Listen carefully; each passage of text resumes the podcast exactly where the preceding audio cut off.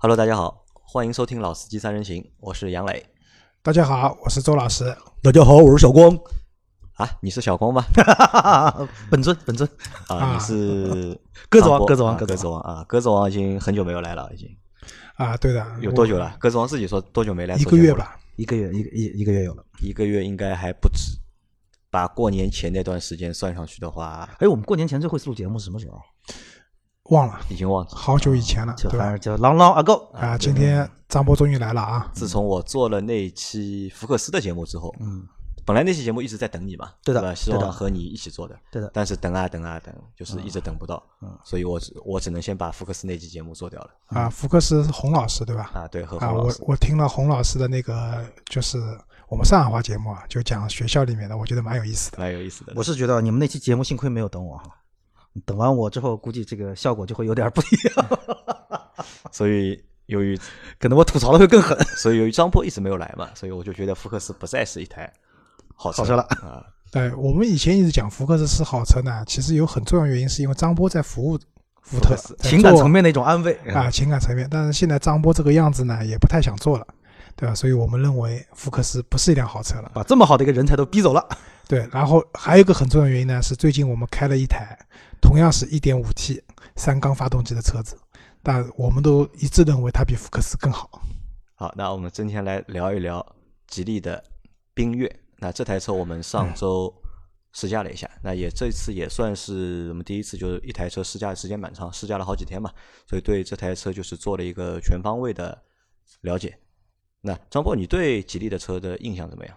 我。因为我们去年去年对去看了那个做过一次吉利的节目嘛，当时节目做完之后也是创了就是那期那期节目的评论大概是创了节目开始以来就是评论最多的一期。我对吉利啊，就是从几个层面哈，第一，从这个品牌来说，我我我我觉得我可以说它就是中国本土汽车之光，就不管是从品牌的影响力、产品的整个销量，一堆。我觉得，我觉得他当得起这个名号。第二一个，从产品来说，那实话说，我对吉利的产品真的不算是太熟悉的。那我们去年反正试驾的两次，我是觉得，第一从外观来说，很漂亮了，至少我觉得说不会曾经对本土品牌的意思，这车都没法看。现在车还挺漂亮的，内饰一坐进去，还会让你觉得哎，有点感觉。但是呢，当时可能觉得开起来的时候觉得。就单纯从动力这个角度来说，就是从它的整个动力提供到动力表现来说，嗯，当时似乎觉得说可能还是比较偏家用一些，似乎没有想象中的一些数据出来的那些表现。呃，但是我并不觉得说这个车就这种纯动力的东西会有多少对这车有多少影响，因为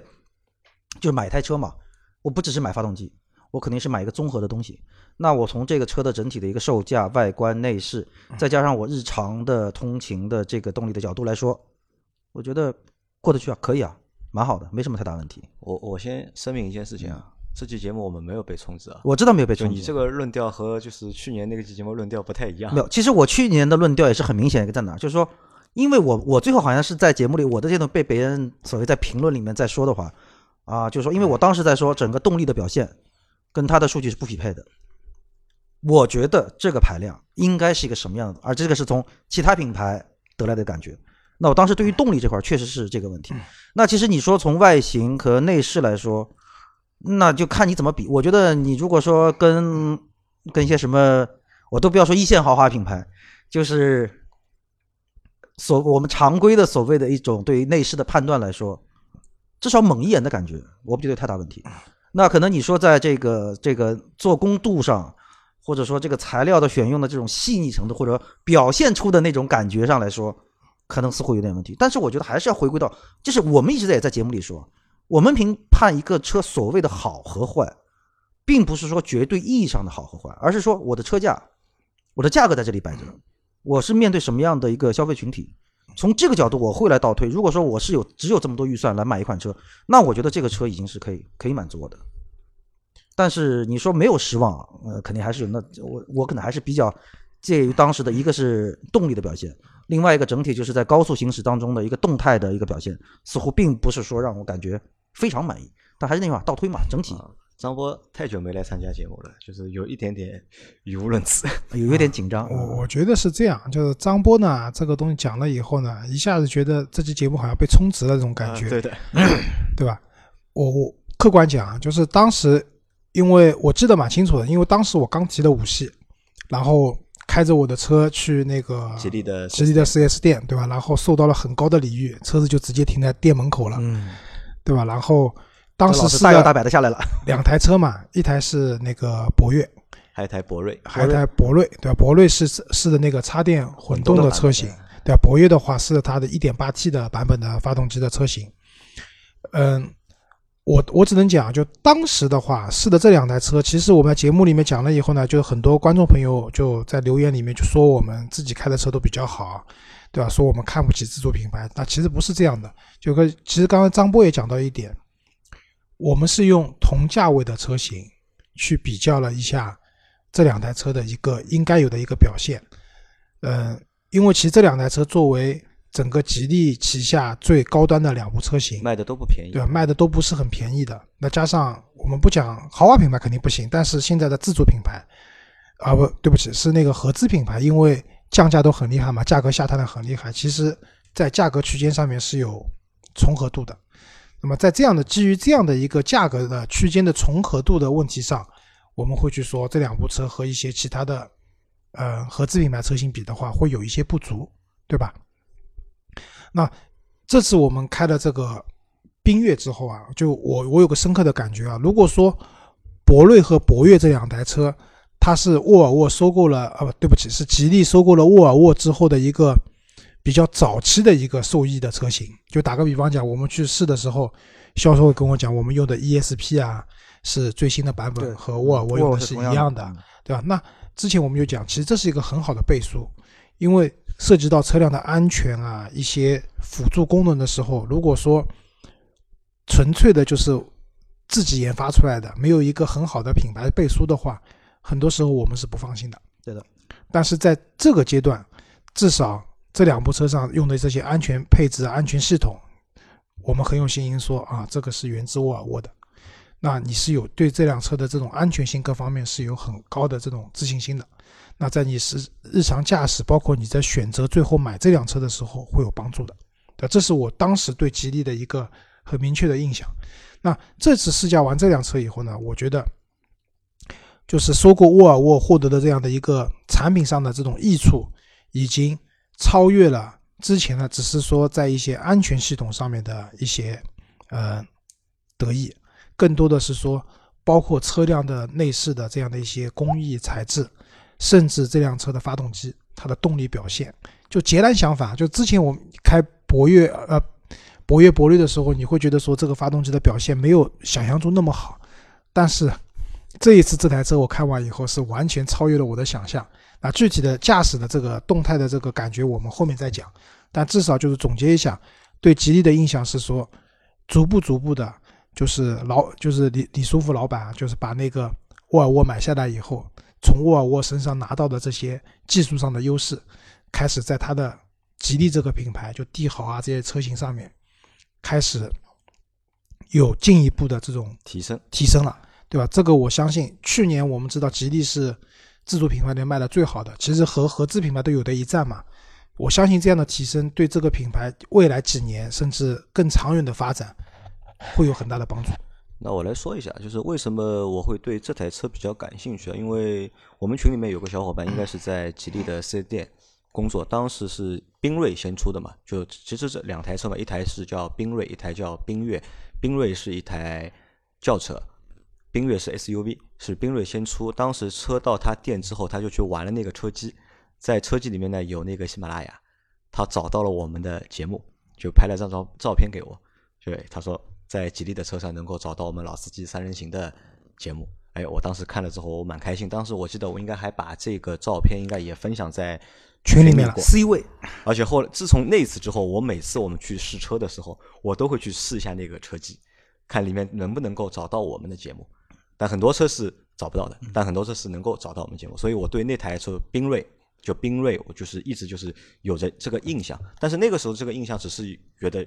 他车机里面可以有我们节目，但对车本身其实没有什么太大的兴趣或者是想法。但随着就是缤越上市之后，我去看他们销量，我们其实每个月都做那个销量嘛，这两台车销量都非常好。你像一台新车，比如说我们我们上周试驾那台缤越，它从上市的第一个月开始销量就过万，现在是上市已经三个月了，连续销量过万，对吧？我们想一想，福克斯，对吧？我们等了多久？对我终于知道你们为什么拉我来做这期节目了，也需要有个销量差的倍数，需要有一个绿叶来衬托一下。那我那个时候我在想，哎，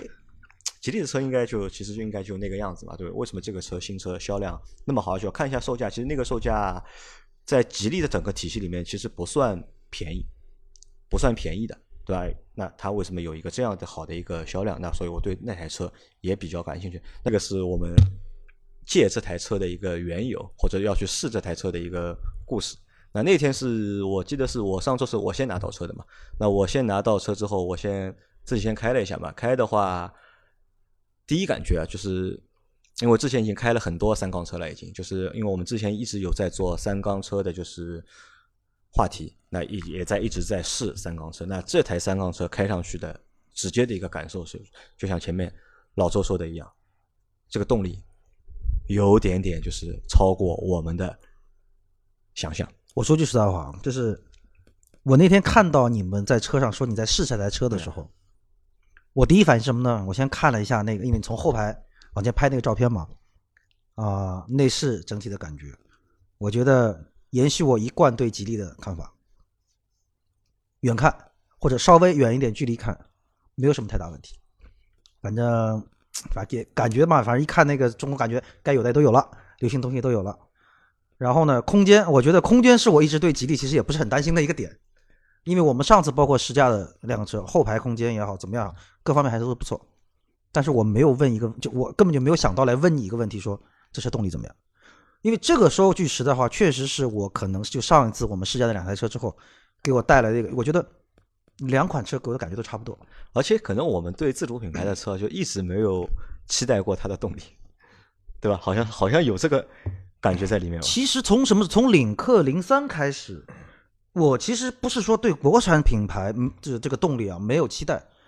而是我真的我本来一直觉得说吉利的定位就是一个家用车，或者说是一个偏家用的这么一个多功能车。你说一些所谓简单的那些小商用啊或怎么样，所以从这个角度来说，我从来没有认为说吉利会在这个动力这个方面。而且咱们反倒其实你说沃尔沃嘛。我其实对沃尔沃的一项的动力表现，不是说不满意啊，但似乎也觉得说，似乎就是家用有余，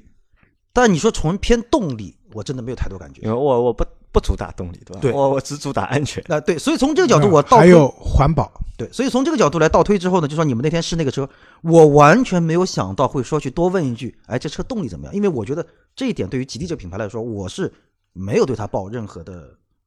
或者说好奇心的几乎没有。那我们我们重新说，我们就我们从外观开始说。老周那天开到看到这台车，感觉怎么样？从外观的感觉，我就我觉得这个车的外观设计上蛮有想法的，蛮有想法的。四出排气，四出排气的，真四出吗？真四出，就是我上一次看到四出，就是非超跑类的，就是像韩老板那个 M 二这种不算，对吧？就是这种超高性能的车不算。我看到有四出的是什么？就以前进口的那个斯柯达那个旅行版啊，就是斯柯达有一辆车的那个速派的旅行版，就是那个车也是四出排气，对但是那个车至少排量还是奔着什么二点零 T 去的啊。这台车一开始我看到就是四出排气，一下子愣了一下，一下愣了一下，对吧？就像第一反应也是像张波讲的，是不是真四出，对吧？然后看了一下，真的是四出。那么这是一个，就是然后再结合到第二个车子的轮圈，轮圈够大，十八寸的，十八寸，就是你可以想象，就这样一个紧凑型的，其实我觉得还不能紧凑型都不算，其实是偏小型的一台 SUV 的话，配一个四米三嘛，就十八寸的轮圈，你什么概念？就是其实这个看上去还老霸气了，嗯，但唯一的有缺点是什么？十八寸的轮圈它配的是二幺五五五五的宽扁度的轮胎。其实轮胎用的蛮好的，对吧？是用的那个马牌的马牌的 U 六的，就是按老倪讲是 U 六，我没有仔细看，就是说其实轮胎的本身的品质并不差，可是宽度上稍微有一点点的呃小了吧。啊，那么好处是对这个车对，因为轮胎相对来说比较窄的话，它的油耗啊各方面啊会比较好，提速性能会有帮助。但但缺点呢，就是因为刚才讲到就是发动机这个动力很强暴力。那么轮胎就是那天因为我开的时候是下雨天，哎，我真的很好奇啊，有点我觉得他马上就要讲到动力的那个就动态表现了，到底我操能强到什么程度？就是我觉得你有那天点把我的好奇心勾起来了。就是按照媒体的实测的话，这台车的百公里加速七秒多，一点五 T 的发动机，七秒多的百公里加速，你可以想象一下，其实真的蛮快了。就那天我在上车的时候，我们的小伙伴阿 Q 讲，这个车比我之前那辆 C 级动力要好，C 级可是二点零 T 的，动力要好，对吧？让我悠着点，对吧？那确实就是动力油给大了以后，过弯的时候，因为那天下雨，就是轮胎有明显的打滑的迹象，但好在它的那个 ESP 啊介入的还比较及时，所以也没有什么没有什么太大的危险。这是就是外观，然后另外一个呢，我觉得这因为我们是台红车，然后整体车子看上去的，就是整体的表现会还是蛮动感的。蛮动感，很就像年轻嘛。就想这个车是针对年轻人的，那我觉得年轻人还是会蛮喜欢这辆车子的风格的，就动感，对吧？排气也省得自己去因为。我一直想做一期节目，想聊一聊到底什么车是针对年轻用户设计的。因为其实很多现在我们看到很多产品，对吧，都说就是年轻化，要针对年轻用户设计。但到底年轻用户要什么样的一个产品？其实我自己也一直在想这个问题嘛，就所以这期节目也一直没有做。但是看到这台车的时候呢，我就觉得就是至少从外观上面，这应该是一个年轻人比较喜欢的一个外观。就像前面我和你说，这个车就是我们，因为我们那天拿到的是一个顶配版本，我不知道它下面的版本是什么样的。至少它顶配版本它有了很多，就是这个车是有包围的，包围改装，对吧？它是有一个前唇，然后有一个尾翼，对还有再加上那有一个写着 S 的运动版的尾翼，对吧？加上四出排气，加上超大的轮毂，我靠，它的而且它的就是反光镜上是贴着就那个碳纤维的那个贴纸，因为这个肯定是假的，就贴着贴纸嘛。包括它的前唇也贴着那个碳纤维的 贴纸。用阿 Q 的话说，就是这个车买回来不用改了，对吧？至少帮你已经省掉了八千块因为。阿 Q 之前那辆飞度，对吧？这方面也贴了蛮多东西，花了好多钱的。好，外观讲完，我顺便就开始讲讲里面了啊。就坐进去以后，如果说这辆车外观是偏运动的话，那里面就是一个我觉得比较纯粹的运动风格了。我我有几个点印象蛮深。第一个，它的方向盘，它方向盘尺寸并不大，然后下面是做的成平底的，啊，就有点像那种比较欧洲系的那种赛车啊，欧洲系的那种赛车的方向盘。那唯一美中不足的是，那个方向盘以我的手的大小来讲，略细的，略微细了一点，就是手感上没有那么的扎实。但是杨磊那天也讲了，他的手比较小嘛，他握的话就正好，这是一点。那第二个的话就是车子里面那个那套车机系统，它中间那个屏幕现在都比较流行这种窄屏，就是自从奔驰开始啊，就是都流行这种相对来说比较窄但比较长的这样的一个屏幕。这个屏幕的分辨率非常高，但缺点是像杨磊这种高度近视，对吧？上面的字他看不清楚，就因为分辨率高，因为字小嘛，嗯高到就是字看不清了就。其实看得清楚的。杨磊的 度数太高了 啊。然后进去了以后，我试用了一下它这套里面的安卓系统，总体来说流畅度啊，各方面啊，就是包括它的那个 UI 的设置、层级的管理，各方面都是 OK 的。然后再往下看的话，就是它的中控台上面有一排按钮，它呢这个按钮和魏派那种不一样，魏派那边是像保时捷一样的设计了好多按钮，其实用起来不方便按钮太多了。它呢是只有一排，但这一排按钮涵盖了基本上你常用到的一些功能，驾驶模式的切换，对吧？对，然后三六零影像等等这些东西自动，泊车，对吧？就是你常用的，或者说你朋友坐这辆车的时候，你可以提升一下你的逼格的一些可以炫耀的装备，在这里都能用上了。哎，内饰什么色调的？内饰我拿到那台是底是顶是黑的，然后红的，就是前那个中控台前面是红的，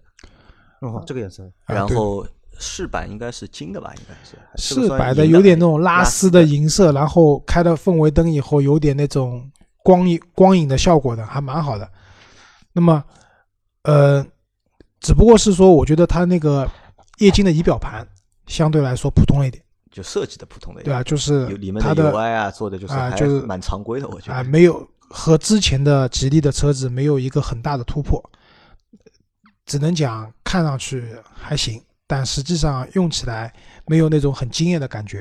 对吧？这是内饰给我的一个很重要的感觉。那么这里我还要总结一点，就以前我一直讲，就大家选择自主品牌的时候，一个是因为价格会比较便宜，第二个呢，同价位的情况下，它通常要比那些合资的品牌的车子的配置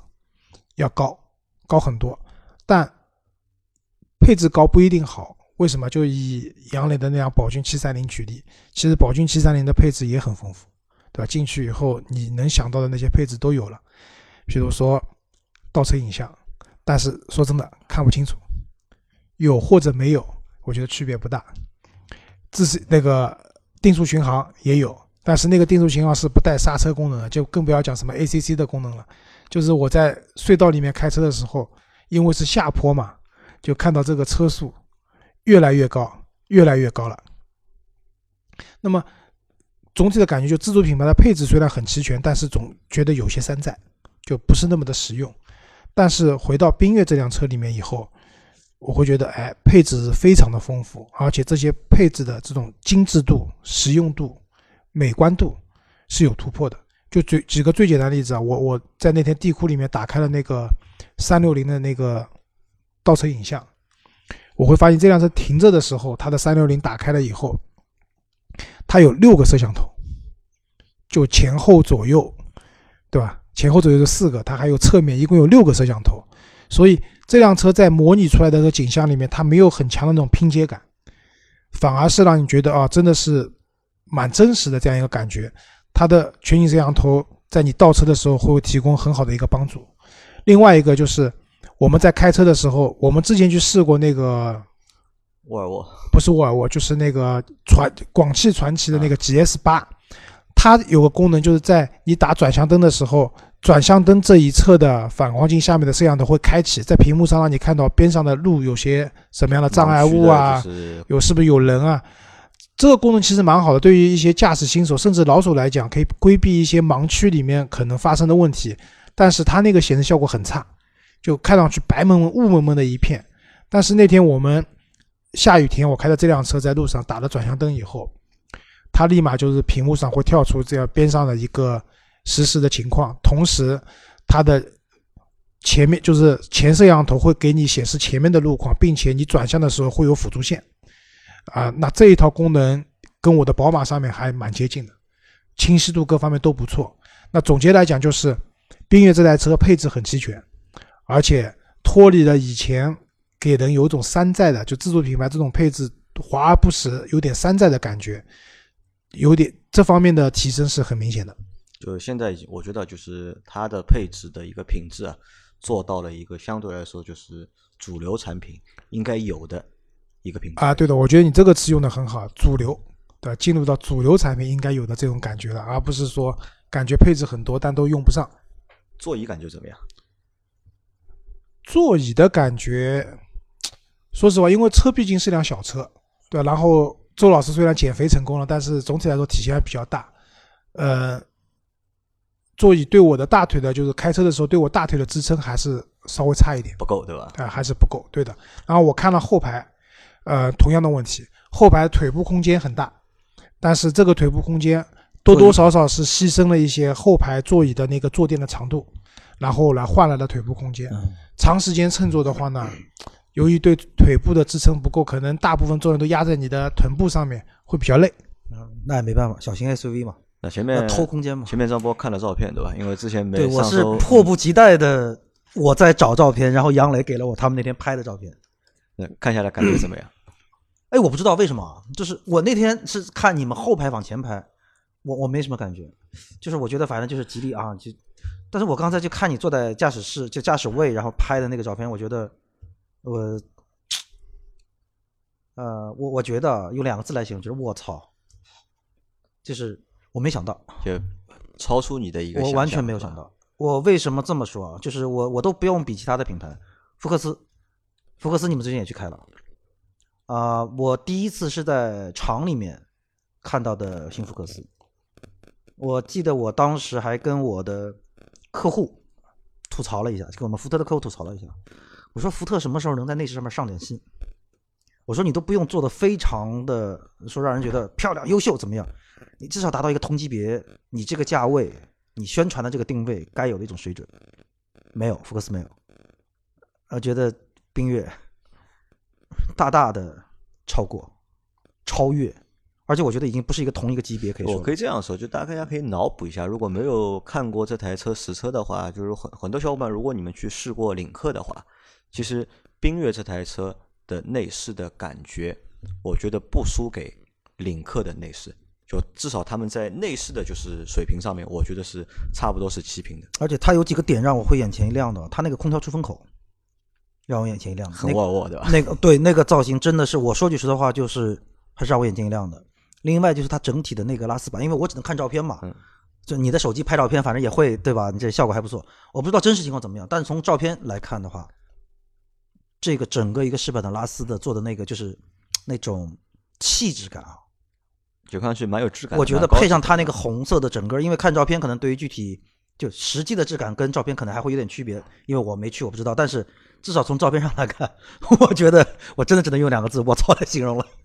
啊，我觉得是这样，呃，和领克之间还是有区别的。领克更像沃尔沃，嗯就领克你可以看成，比如说领克零一，你可以看成就是挂领克标的一辆 x C 四零，嗯，对，就内饰几乎是一样的。但是呢，嗯，冰月上面呢不一样，就是这个你可以看这个内饰还是一辆吉利的车，但是从整体的观感或者说工艺上来讲，确实我觉得至少达到了领克百分之八十到九十的水平了，不能说完全一样，肯定我个人觉得还是领克更好一点，但是已经达到了一个不错的水平了。所以我现在那倒过头来，我可以理解你当时在节目开头时候说，就是它那个一万多上市就一万多的销量是怎么来的了。那我是觉得说，就是现在大家买车，尤其我觉得对于中国市场来说啊，内饰是一个无法逃避的一个点。你不用告诉我什么呃国外不在乎了，或者欧洲人不在乎，不好意思，在中国市场，在乎点是一定要有的，这是一二一个。被那么多品牌洗脑这么多年之后，你说我会完全放弃对内饰的这个选择或者考虑，也不太可能。那再从一个所谓他现在是主打年轻，走年轻，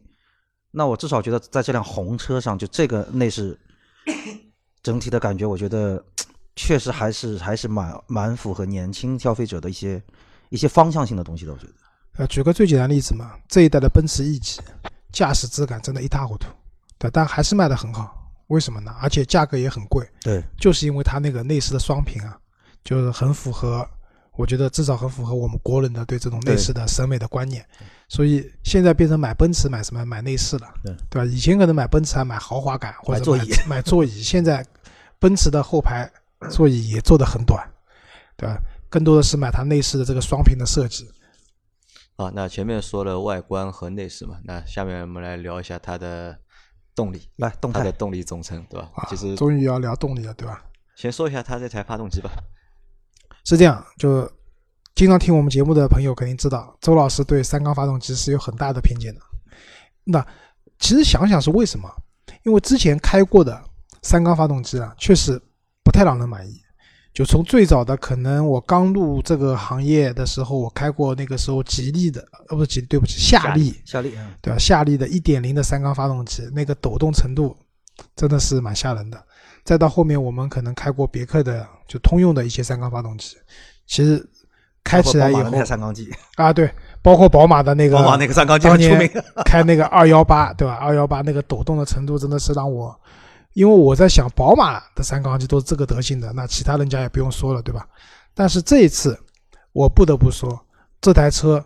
从如果不是事先知道它是一点五 T 三缸发动机的话，如果让我盲开的话，我可能会说这是一台至少是一点八 T 的四缸的发动机。那我来问几个问题啊。那这个从一个三缸的 这个对吧做的人，我来问几个问题啊。第一，就是启动的时候，不抖，在车外听的整个一个状态呢，不响，跟普通四缸机没有区别了。没有什么太大区别。OK 因为如果你知道它是一台三缸机的话，你会刻意的去对，因为我观察因为我为什么我为什么问这个问题啊？实话说，现在很多人对三缸机说它抖，因为就像你刚才说那句话，我是带着知道这是三缸机的这个事儿，我会刻意的去找那些抖，可能这些抖在四缸机上同样会出现，但是我就会觉得说，因为你是三缸机，所以你抖，它并忽视了其他的一些问题。那我问这个问题在哪？就是其实三缸机被大家比较说这个所谓的抖动，包括福克斯，我们一直在说，其实福克斯跑起来也还好，但是在冷车的那个瞬间，包括在车外，就还是会有这样的感觉，因为你进到车内之后，因为你整个 NVH 的整个做完之后，包括你的密封等等，它会去减弱这个反应。但车外的东西是你很难去回避的，包括尤其在冷车启动那个瞬间，所以你们说是不抖。然后不明显吧，只能说。怠速的状态，是这样，因为当时我拿到车的时候，实话实说，车已经是热车了，，啊是台热车，对，因为不是冷车，那冷车启动肯定会抖的，任何一台车都会抖，对对吧？这个跟三缸四但是在热车的阶段，因为我在开这辆车的时候，在路上，比如说停下来等红绿灯的时候，我特意去感受过，没有明显的抖动。这个我觉得在平衡上面做得很好的。就杨磊应该记得，去年其实我们做过一期关于三16的对吧？不是关于三缸发动机的各个各个就是各个品牌都在出自己的三缸发动机嘛。其实当时讲，吉利会引入一款就是源自沃尔沃的三缸发动机，当时这款发动机看数据就很吓人了，它的扭矩功率远超现在同排量的其他的车型，并且当时也讲到了它在抑制平衡就就抑制抖动，就是做那个三缸的这个平衡方面也是有一些自己比较独特的技术在里面的，啊，技术很复杂，这里不多讲，但是总体来说是有效果的。这台车在呃怠速的时候没有会，你不会感觉到它有明显的抖动，唯一的缺就是开起来的那个缺憾是什么？就是我之前开过一些排量比较大的双离合变速箱的车子，比如说 2.0T 的这种双离合的，你不会明显觉得这是一台双离合变速箱的车子嗯，因为它在起步的时候，因为发动机的排量足够大，它能输出的低速的扭矩啊各方面都足够，车子不会有一种很勉强的起来的这种感觉。但是在缤越这台车上，因为它毕竟只有一点五 T，虽然它的动力很厉害，它最大功率是一百三十千瓦，最大扭矩到了二百五十五牛米。嗯我以前的那辆明锐一点八 T S I 只有一百十八千瓦，二百五十牛米，它的动力已经远超了就之前的这样的一些发动机了，对吧？然后另外一个呢，就是我也跟杨磊讲那天说，因为最近我在开那个，我已经开了两千公里了，我那台 Smart，开就是 Smart 这辆车有一个什么特点呢？就是开过这个车以后啊，你对其他车的包容度会会很高，会很高，因为那个车真的是又吵 嗯，又抖又硬，啊又硬，就是悬挂又硬。当然它它有它的优点啊，就是停车真的很方便。就晚晚上回家以后，你看看原来没有车位的小区，你现在看看到满眼是车位。啊，满眼都是车位，啊，这是 Smart 的优点。但这辆车的话，至少，嗯，在动力这方面的表现已经超出我的预期了。那我觉得还有一点是什么呢？还有一点是，我觉得工程师啊，在做这个发动机的时候，他们是花了心思的。为什么花了心思啊？就这个时候我们去看，这个车是没有自动启停的。一是没有自动启停，二呢就是它为了去减少这个抖动，或者是减少这个起步时候就是明显的那个抖的这个感觉，这个车台速、怠速调的也相对比较高一点。就通过这些方式去掩盖一些就是三缸发动机的就是天然的那些缺点。这个呢，我觉得至少是花了心思去研究，或者是花了心思去啊解决这个问题。就我只能讲，相对来说这台发动机底子比较好，然后工程师可以在上面去做的文章也会比较多一点，对吧？就是无非就是接下来是不是可以厂家是不是可以考虑啊？就变速箱和发动机之间动力总成的匹配度，嗯如果能再做得好一点的话，其实这种好可能只是软件的升级或者怎么样的话，让这辆车在起步的时候更顺畅，那我觉得它的动力表现就会更优秀了，更优化一点。对，更优化一些。那说到动力，我还是不得不问一个问题啊，就是跟三缸福克斯比，因为我这个车缤越没开过嘛，那你们觉得这个车的三缸机跟福特的那三缸机，我们撇开账面数据，就直接从动力表现上来说，因为我只我现在只开过福特新福克斯的那个 1.0T 的，那 1.0T 我开过嗯 1.5T 我没有开过，但我开过很多其他的就是 1.5T 的或者 1.3T 的三缸的发动机，至少我开下来，就这台车的动力是最好的，而且甚至是包括那些如果把那些 1.4T 的或者是一点五 T 的四缸算在一起的话，这台也是我开到现在觉得动力最强的一台。因为其实因为我要我来说动力好不好，其实我觉得可信度不高，因为我这个人对动力没有什么太大阿 Q 说没有什么太大，因为那天阿 Q 是开了这台车之后，他说哦这个车动力好的，因为老周还说的，如果哪台车要阿 Q 说动力是好的，那就真的是那这个动力就真的是好的。哎，那我问一下，就是你们整个试驾就就哎，你也我就不问你了，我问老周，你试驾了大概多少时间开了？老周开的时间比较短，开了我那天开了大概半小时最多半小时啊，半小时，就途中加速什么的。因为那天是这样，我开的路况呢不太好，就是在我公司附近啊，就江桥附近。那一下雨，第二个呢边上就是电动车啊，什么乱七八糟的你们的路段我现在很熟悉，啊，对你经常来嘛，对吧？就是总体来说，我没有办法去试试这辆车相对来说比较极限的这种状态，但是呢，在但是它也很好模拟的一种城市或者说这种城乡结合部的这种比较复杂的综合路况。嗯那需要提速的时候，这辆车我就这样讲，绝不拖泥带水。只要你油门舍得给，对吧？你不要在乎那个油耗可能偏高一点的情况下，动力绝对输出是没问题的。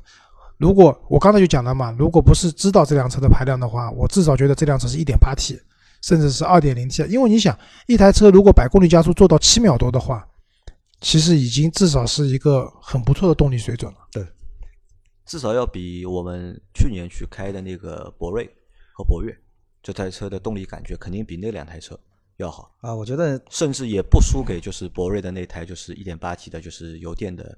就是混动的感觉。哎，对，说到这个啊，就是问一下，因为油电那个那台油电我是开了嘛，跟那台油电的差距能有多少？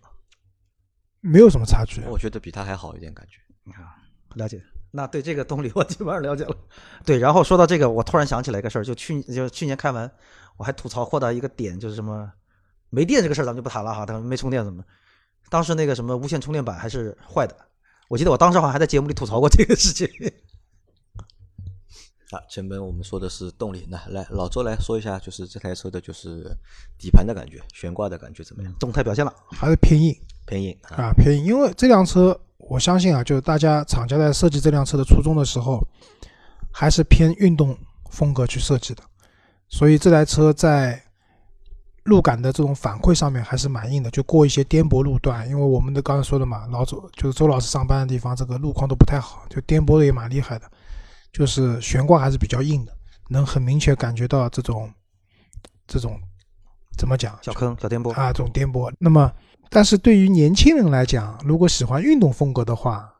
我觉得这样的调教还是 OK 的。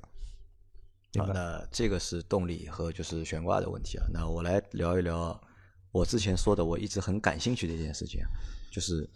主动安全和嗯辅助驾驶。嗯因为我之前在节目里一直说嘛，我如果再换车的话，我一定要换一台有主动安全和辅助驾驶功能的车。那其实我在这台车拿到，我开了三天嘛，我就把这些功能我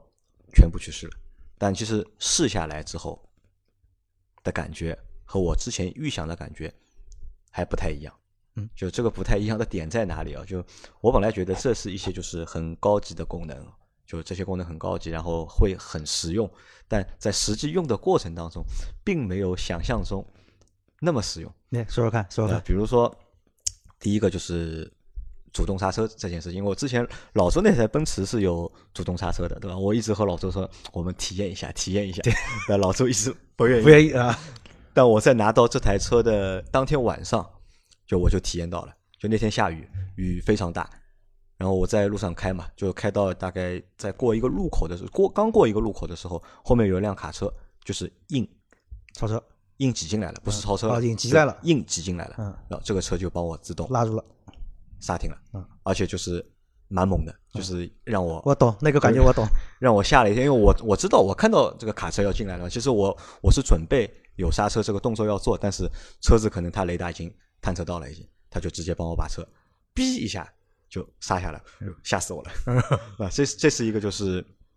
主动刹车上面的一个感觉，还有就是它的那套驾驶辅助，因为它那套驾驶辅助其实主要就是一个哎，它的主车保持动主动刹车能关吗？呃可以关，可以支持关闭的，可以关，而且可以调节的，因为它可以有就是三个档位嘛，它有有有，反正有三个强，等于是三个就是强度可以让你去选择，或者是距离让你去选择。我说一说啊，主动刹车这个东西啊，就是我这辆车上也有，我现在也都是越来越恨这个功能，你知道吗？就是什么？就是其实，在很多时候来说啊、一些相对紧急情况下一个变现的时候，那也不是自大哈，就反正开车开那么多年，我觉得不管是从前车的距离，或者说对后车的影响来说，并没有那么大的情况下，我经常现在碰到这种问题，就主动刹车一介入，啪就给你拉停。但是你知道，这种一拉停反而其实会容易出问题的点在哪里？就是第一，你拉停过来之后你停了，后面的车其实完全没有预判到你会做这么一个主动的就突然刹停的一个动作。因为我去年的其实那一次撞车，那其实那次撞车，我觉得我还蛮感谢主动刹车的。一方面是什么呢？我跟前车的这个整个碰撞的力度非常小，几乎全被拉下来了。但是后面那些撞得非常狠，就是后面那个大哥也在说，他说我没有想到你突然一下就停在那儿不动了。那这是我对主动刹车的一个点。那尴尬什么呢？关不了。包括说那个凯迪拉克，凯迪拉克主动刹车是不支持关闭的，所以经常我第一次感受到主动刹车的可怕是在哪里？我在我家我父母家的车库里面，我当时倒车，我不知道后面有什么情况，突然一下就拉住我了，然后我第一反应是完了，我他妈撞了。但是我记得我倒车看过，我看过后边没有东西，再下车看一眼，后面确实没有东西，再坐回来的时候才想起来，哦，是主动刹车介入了。就那下弄得我非常不自然，然后我再问了很多的做凯迪拉就有凯迪拉克的朋友嘛，他们说这这凯迪拉克主动刹车有时候很讨厌，所以我为什么特地问这个问题？就是这个点，我觉得还是如果能支持关闭或者可调的话，还是蛮实用的。啊，但我不同意见啊。其实是这样的，车子有没有主动刹车取决于什么？就是因为你是老驾驶员，其实你你可能对你来讲，你人工的去刹车各方面判断会更好一些，控制的相对准一些，对吧？嗯但是就最近我老婆在练车，我觉得我这辆车现在就是可恨的是没有这个功能。就当时我真的很后悔，应该去多等两个月的车子去选装这一套，就主动安全的。所以你现在恨不得你脚下有一个刹车，是就吧？上次比如说在那个超市里面撞墙嘛，就是对吧？其实也就怠速，没有很快。如果说有这道功能的话，可能就就拉掉了可就停下来了能停下来，对对吧？这是一个。那上个星期又发生了一个险情，中环路出匝道的时候，其实前面的车子已经都差不多停下来了，然后这个时候有一辆那种就是押运车挤到了我们车前面以后，一脚刹停了，然后我老婆可能有点 没反应。懵逼了，对吧？然后我大喊一声刹车，然后他一脚急刹车把车子踩下来。那一方面是五系的刹车确实挺强的，另外一方面，如果有主动刹车的话，这个时候可以避免一些一些险情的问题，对吧？然后更神奇的是，我那台车往前开没有主动刹车，但倒车有，倒车我也蛮恨的。就我有几次在地库里面倒的，其实我知道是不会碰边上立柱的，但是它的探头探到离得太近了，它那个刹车介入很吓人的，就像你撞墙那种瞬感觉，间的一下一瞬间把车子给刹停了会。是个啥毛所以掉的人，我我把我车上那个倒车的主动刹车功能就是关掉关掉了，对，但前面没有，对吧？因为我觉得缤越这个车的价格的定位，它可能很多时候就是买这个车的人是第一台车，它也往往意味着可能是新新手，嗯，对吧？多一些的辅助的这种安全功能，可能会造成一些困扰，但是更多的是带来安全。另外一个，就像你说的，后车的判断说，没想到你会停呢。你要知道，追尾永远都是后车的全责，嗯对吧？你怎么可以想不到呢？对，前面车子停下来，你就应该停下来，因为主动刹车把车子刹停的话，刹车灯是会亮的，对对吧？那前车刹停了，你不刹停，这是你开车有问题。不能说因为有主动刹车，所以我把你撞了，这个不存在的，这个我觉得不成立的这个理由。好吧，杨磊继续。好，那前面说到是主动刹车，那还有一个功能就是驾驶辅助嘛。驾驶辅助我们最看重的两个功能，一个就是 ACC 的自适应的巡航嗯和一个车道保持持，车道保持对吧嗯？ACC 就是自适应巡航，这台车没问题，而且它是一个全速的，它可以支持零到就是自动跟停也可以，对吧？对对对，就是前面车停它也可以刹停而且我试了，就是的确是刹停，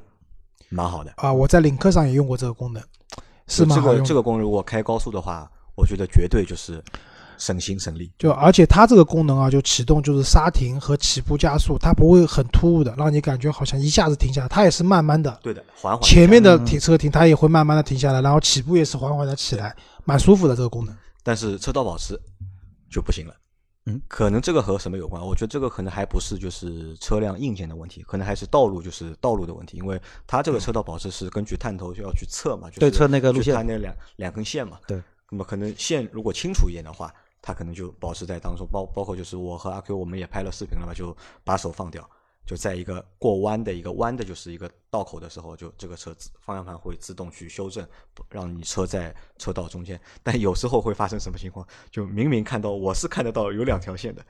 但他看不到他没有看车道，车找不到了，车找不到线了，车找不到线之后呢，就这个方向盘就有时候会帮你，就是要么往左，要么往右，就自己在找。他在找那个，对，嗯这个就蛮吓人的，对吧？这是一嘛，还有一个什么呢？还有一个就是，有时候他会帮你抢方向盘，就是我我我对这是个问题我手搭在上面嘛，就是我手搭在上面，但他觉得哦，可能你现在偏了，他硬要帮你把方向盘对搬过去，对这是还要帮你个问题去抢这个方向盘，那可能就是对我第一次用这样的功能的人来说，我觉得哎有点点，而且理论上，如果你变道不打方向灯的话，他也会抢方向灯。他是强行给你拉对回去的，对，这个这个，那我觉得这个点是这样的。首先一个，就这辆车从宣传来讲，它是配了 L 二级别的辅助驾驶，L 二，嗯，对吧？它不是自动驾驶。那么什么概念？辅助嘛，就辅助你，它不能完全做到自己去开的。那么其实这不是这辆车的问题，是所有配到这个级别的车型的一个通病，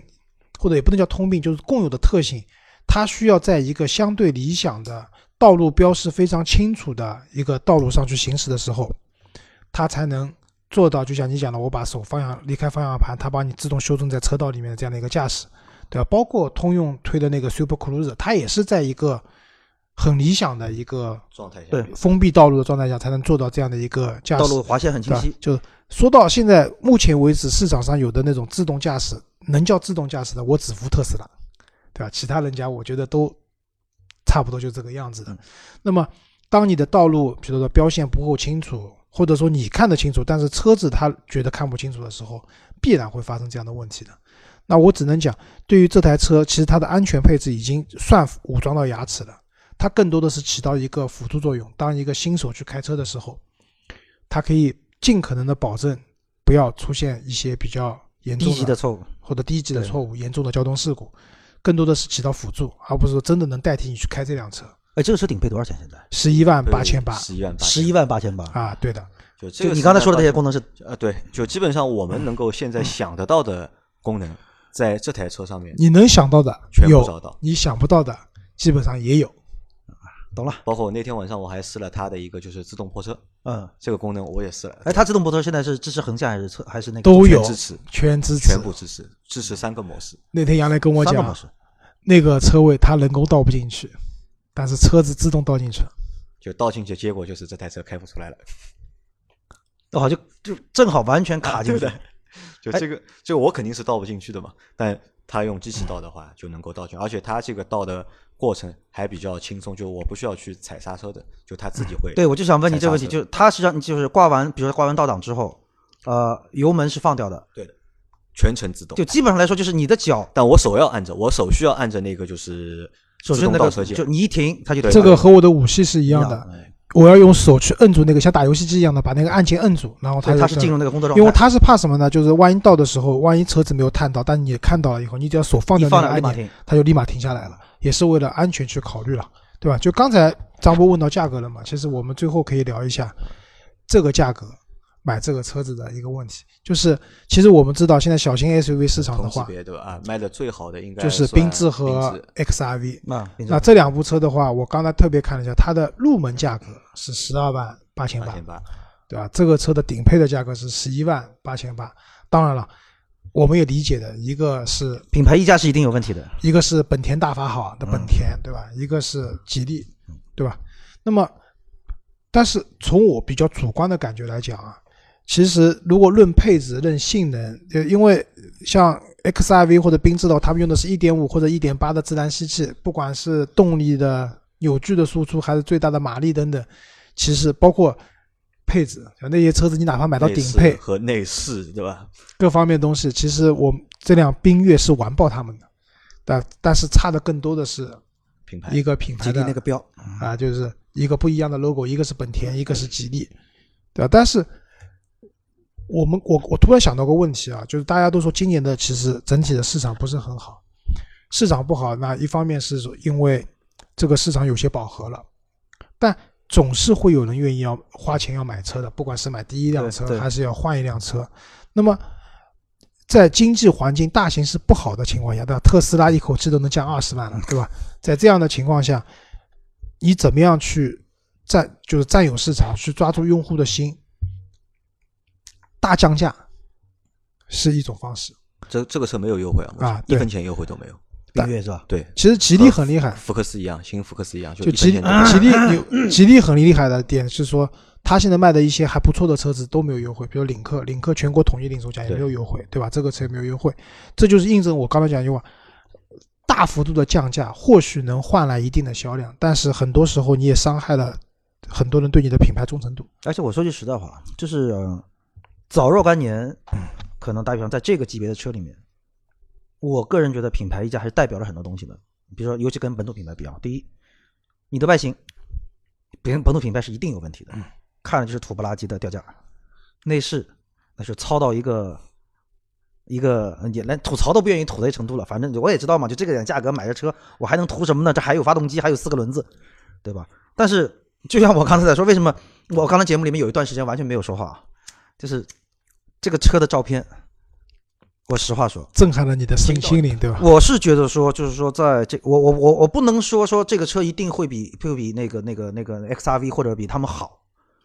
但至少我们从一个相对比较理性的一个层面来分析啊，就是我现在同样是这个价格是顶配，而那个价格的出入门版比我还要贵一万块钱的情况下，这个车的外形，首先并没有让我觉得说是过去那种传统的家用车，甚至我们觉得说，就是我们去年试的那个博越那些，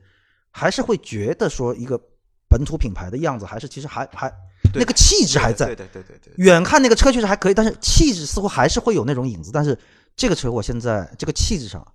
我发生改变。我几乎找不到所谓那种过去说本土品牌跟合资品牌很大的一个差别。而且啊，就是我觉得这两台车就缤瑞和缤越这两个产品，我觉得对吉利来说可能也蛮重要的。重要在哪里啊？就是之前就是可能我们之前看到一些产品都是一点零的产品，对吧？即使后面有了就是沃尔沃之后，从一点零变成了一点五。但这两台车的就是诞生，我觉得算一个两点零的产品，可能吉利在走一条新的路子了，而且定位又非常准确，定谁呢？定年轻人。你想啊，就是因为我们可能已经是老司机了，对吧？开车开了那么多年，对很多产品、对很多品牌已经有了一些固有的印象，而且这些印象，说实话，就是也比较难去抹去或者难去改变的。但对年轻用户来说，对吧？我二十岁的小伙子，二十一岁小伙子，我第一台车，对吧？我买一台，你把这台车给他，其实我觉得就很 OK。对他可能对这台车就会有一个很好的一个印象，至少印象就好。对，至少不会从心理上就会有一个排斥感。对就是回到我刚才讲那个话题啊，就在这个当前的市场下，大家的钱都是有限的，对对吧？以前就经济比较宽裕的时候呢，那我买一台车，我可能考虑啊，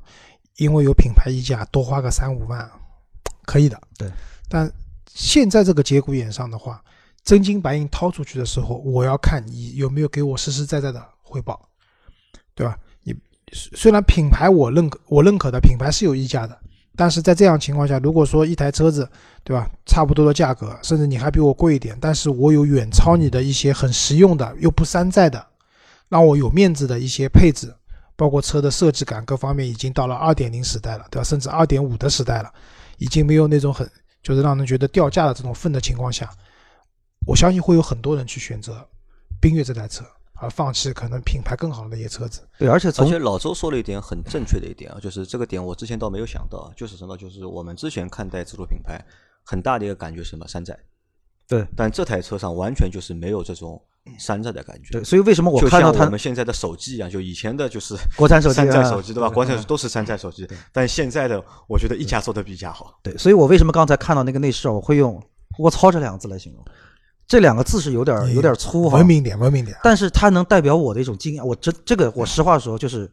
看完你的照片，我这个我是真没想到的。那另外一点就是，我们做美系销量的时候，我们也会很明显发现，一到 B 级车这个领域，那就是合资车的天下。为什么呢？我是觉得品牌溢价这个东西考虑，其实对于车的级别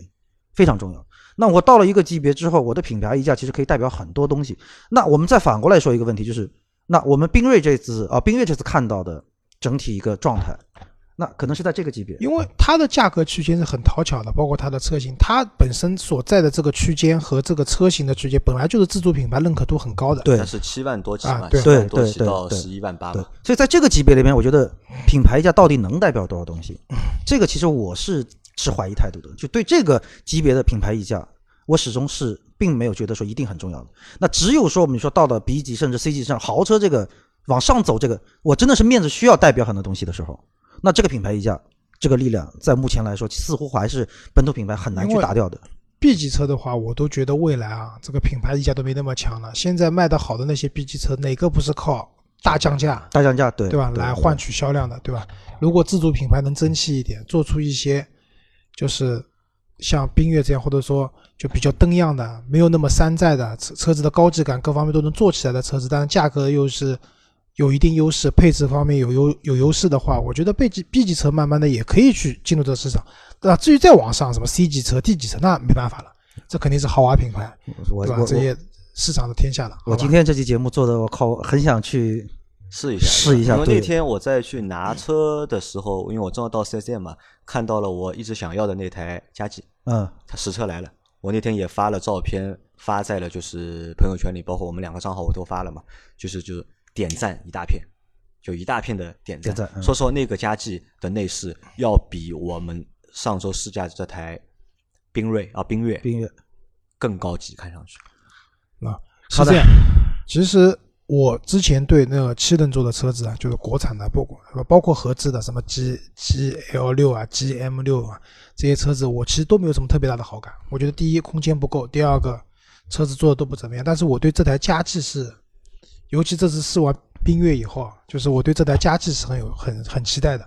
那我也期待之后我们可以把那辆车下好好的试一下，好吧？另外一个预告一下，就是这次的缤越也是我们老司机三人行应该说视频的处子秀了吧？啊，对吧？会有视频，会有这次我会把周老师那段视频放出来。周老师的第一次给大家了。啊，是吧？就那天我在开车的时候，我们大概录了有十分钟的啊10视频吧，分钟左右啊，对吧？然后那个之前杨磊说，周老师减肥瘦身也是为了能够更上上镜对吧？啊，等到视频上了以后，也希望大家小伙伴多多转发啊，多多支持。多点赞，多评论，多转发。好，那节目最后啊，多少时间？五十九五十九分钟嗯差不多一个小时啊。那关于这台车，大家如果有什么问题的话，就是可以在节目下面给我们评论，或者在我们的群里面给我们留言，留言。啊，对的，好，我们也会尽可能的回答大家的各种各样的问题。好，那感谢大家收听我们的这期节目，拜拜。拜拜。好，拜拜。